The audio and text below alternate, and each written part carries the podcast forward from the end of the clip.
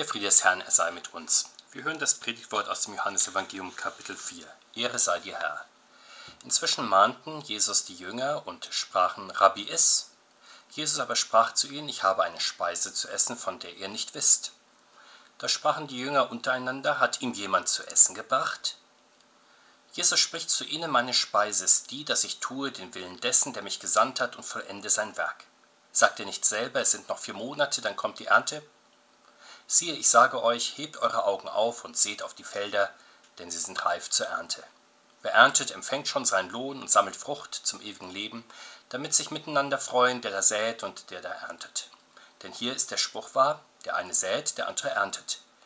Ich habe euch gesagt, ich habe euch gesandt zu ernten, wo ihr nicht gearbeitet habt, andere haben gearbeitet und euch ist ihre Arbeit zugute gekommen.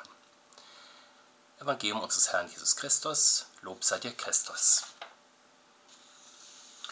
Unser Gespräch zwischen Jesus und seinen Jüngern folgt der ausführlichen Unterredung zwischen Jesus und der Samariterin am Brunnen.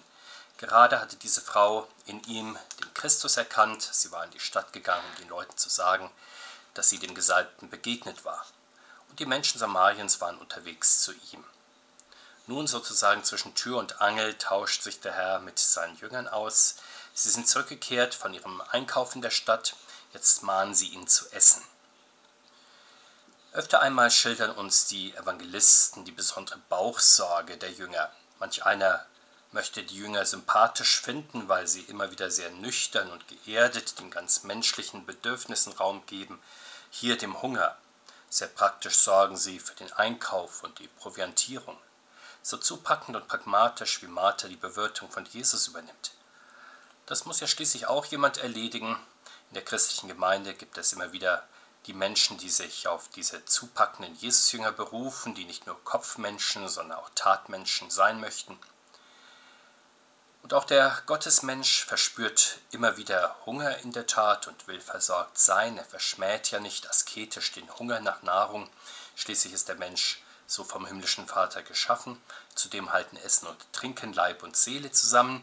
Und deshalb trägt der Herr die menschlichen Bedürfnissen auch barmherzig und fürsorglich immer wieder Rechnung aber nicht als der, der zuerst und vor allem der große Bauchfüller ist, sondern als der, der die Seelen sättigt und dann auch die Körper zu ihrem Recht kommen lässt. Deshalb hält der Herr schon dem Versucher entgegen, dass der Mensch nicht vom Brot allein lebt, sondern von jedem Wort, das aus dem Mund Gottes geht. Der Versucher hatte sich als der große Menschenfreund und Bauchversteher getarnt, der den Hunger der Menschen stillen will, doch Jesus hält ihm entgegen, dass der Mensch eben nicht allein vom Brot lebt, sondern von jedem Wort, das Gott zu ihm sagt. Und auch hier vor den Toren der Stadt Samaria, wo der Herr ganz und gar auf die Verkündigung des Wortes Gottes konzentriert ist, kann und will er sich nicht der großen Bauchsorge hingeben. Deshalb belehrt er nun die Jünger über die Speise, die er hat und die die Jünger offenbar nicht kennen. Und nun entspinnt sich einer der bemerkenswerten Wortwechsel, wie sie immer wieder besonders der Apostel Johannes in seinem Evangelium berichtet, er, der treue Begleiter des Herrn, der verlässliche Ohren- und Augenzeuge. Bei diesen Wortwechseln ist es stets so, dass Jesus und sein Gegenüber aneinander vorbeireden. Sie reden offenkundig von ganz unterschiedlichen Dingen. Hier die Jünger vom Essen, Jesus aber vom Willen des Vaters und von der Ernte. Und während auf unterschiedlichen Ebenen gesprochen wird, kommen auf Seiten der Gesprächspartner von Jesus immer wieder auch Missverständnisse auf sodass man fragen könnte, ja, geht das nicht auch etwas einfacher? Leider nein, denn das Verständigungsproblem liegt ja nicht darin, dass Jesus zu schwierige Worte verwenden oder zu komplizierte Sachverhalte ansprechen würde oder zu tiefe Geheimnisse Gottes offenbaren würde, bei denen der menschliche Verstand nicht hinterherkommt, sondern das Verständigungsproblem liegt schlicht und einfach darin, dass der natürliche Mensch geistlichen Sachverhalten gegenüber immer wieder völlig verschlossen ist, weil er, wie die Jünger mit ihrer Bauchsorge hier, ganz und gar in weltlichen Vorgängen und Überlegungen feststeckt, so dass sein Herz erst durch das Wort Gottes und durch den Heiligen Geist wieder für den Glauben geöffnet werden muss. Dem dienen dann die Reden und Belehrungen, die Jesus immer wieder auch an seine Apostel richtet, die Blicke der Jünger sind also in diesem Moment ganz auf ihren Einkauf, auf die Versorgungssituation gerichtet. Als Jesus von der Speise redet, von der sie nichts wissen, überlegen sie, ob jemand ihm etwas zu essen gebracht hat. Auch heute kreisen die Gedanken der Christen immer und immer wieder um ihre Versorgung, ihre wirtschaftliche Lage, ihr Auskommen und das, obwohl wir in einer Zeit leben, in der Menschen rundum abgesichert sind wie nie zuvor, der Sozialstaat gemeinsam mit dem Versicherungswesen federt für jeden Menschen fast jedes Risiko zumindest so weit ab, dass für alle Fälle eine gute Grundversorgung gewährleistet ist. Das gilt auch und nicht zuletzt für alle Personen im geistlichen Amt. Und dennoch spielen im Alltag, auch im Alltag der Kirche, Versorgungsfragen immer wieder eine sehr große Rolle, wie viele Sorgen treiben Menschen zum Beispiel in kirchlichen Gremien und Ämtern um, wenn es um die Sicherung der Versorgung einschließlich der Rente geht oder wenn Strukturveränderungen bei Pfarrern und Gemeinden anstehen, dann erlebt man das gleiche sorgenvolle Raunen wie im Bereich der Welt in Fragen wie ist die Rente sicher? Sind die Mitarbeiter dauerhaft gut abgesichert? Kann eine ausreichende finanzielle Ausstattung der Gemeinden auch in Zukunft gewährleistet werden? Können die Gemeinden auch in Zukunft noch für das leibliche Wohl der Menschen sorgen? Wir alle kennen ja den interessanten Satz auch bei kirchlichen Veranstaltungsankündigungen, für das leibliche Wohl ist gesorgt. Das ist bei manchen Veranstaltungen nicht nur eine beruhigende Nebenauskunft, dass man nicht völlig auf dem Trockenen sitzen wird, sondern das ist die Hauptsache, die Menschen dann zu den Veranstaltungen locken soll. So kommt es, dass auch innerhalb der Kirche manche Menschen nichts anderes tun, als Fragen der Versorgung zu bewegen und die damit verbundenen Vorgänge zu organisieren, um Mangel- und Verlustängste abzufedern. Doch bleibt es dabei, dann kreist der alte Mensch um sich selbst und seine Sorgen um das leibliche Wohl. Jesus schneidet diese Sorge kurzerhand ab, er spricht von dem täglichen Brot, das ihn beständig umtreibt, das ist das Tun des Willens seines himmlischen Vaters und die Vollendung seines Werkes.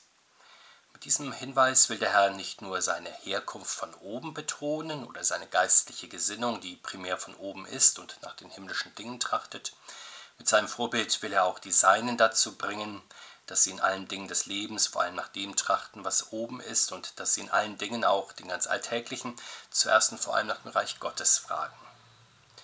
Das ist der Blick also des neuen Menschen und des Glaubens, der nach oben gerichtet ist, während die Perspektive des alten Menschen und der weltlichen Gesinnung vor allem nach unten auf die irdischen Dinge fokussiert ist.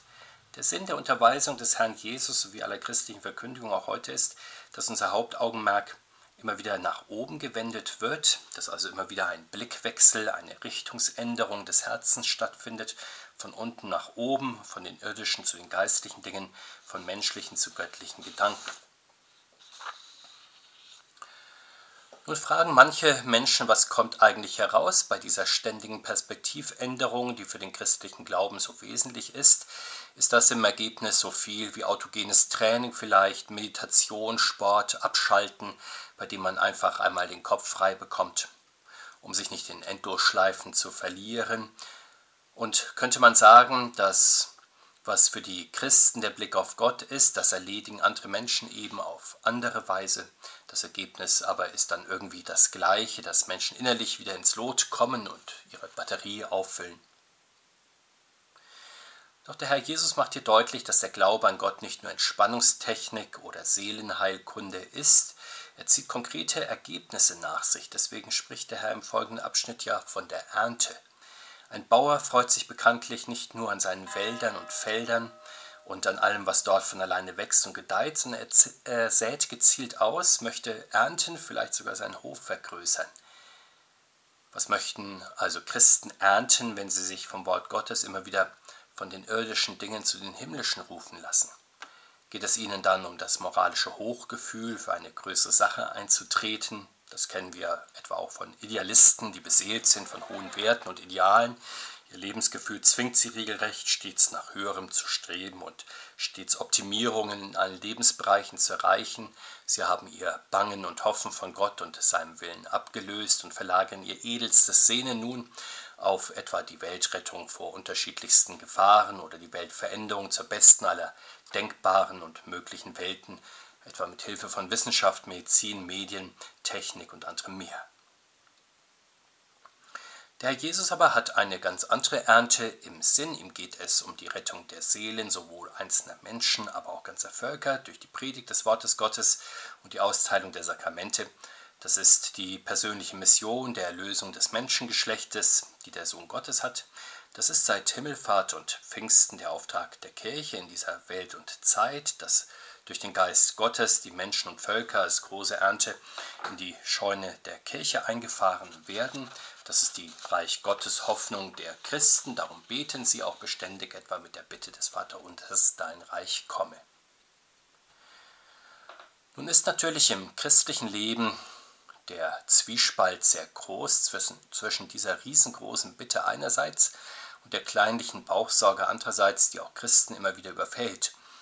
Wir sehen allein an der Begebenheit in unserem Bibelwort, wie weit die Glaubensschere zwischen dem Herrn Jesus einerseits und den Jüngern andererseits ist. Aber Gott sei Dank, der Herr überbrückt diesen Graben zwischen dem alten und dem neuen Menschen durch sein Wort. So zeigt er den Seinen die Felder, die reif zur Ernte sind. Das ist ein Paradox, wie er selbst ja deutlich macht. Offenbar ist es gerade Dezember oder Januar, es sind noch vier Monate, bevor es soweit ist, dass geerntet werden kann auf den Feldern. Aber so wie ein Bauer beim Säen und beim folgenden Warten auf das Gedeihen der Feldfrüchte Fantasie braucht, um sich die Ernte vorzustellen, so auch die Christen, sie müssen das Ergebnis am Ende schon im Blick haben. Bei ihnen geht es um die Missionsfelder, die sie zu beackern haben, selbst wenn es relativ übersichtliche Parzellen sind, so wie unsere klar abgegrenzten Kirchengemeinden, so sind doch die Bodenqualitäten so unterschiedlich, manche offenkundig so schwierig, dass die Boten des Wortes Gottes sich bisweilen eine gute Ernte beim besten Willen nicht vorstellen können. In manchen Gemeinden sieht man über lange Zeit kaum zarte Pflänzchen wachsen, in anderen vor allem das Unkraut unter dem Weizen. Aber es kommt bei der Arbeit auf dem Missionsfeld und im Weinberg Gottes nicht primär auf die Beobachtung und Einschätzung der Gottesdiener an, sondern auf die Verheißung des Herrn Jesus. Er sagt, hebt eure Augen auf und seht auf die Felder, denn sie sind reif zur Ernte. Der Herr sieht also langfristige Wirkungen und Ergebnisse voraus, die erst Monate oder Jahre oder sogar Jahrhunderte später ja am Ende der Zeit eintreten werden, aber die jetzt schon gesät werden müssen.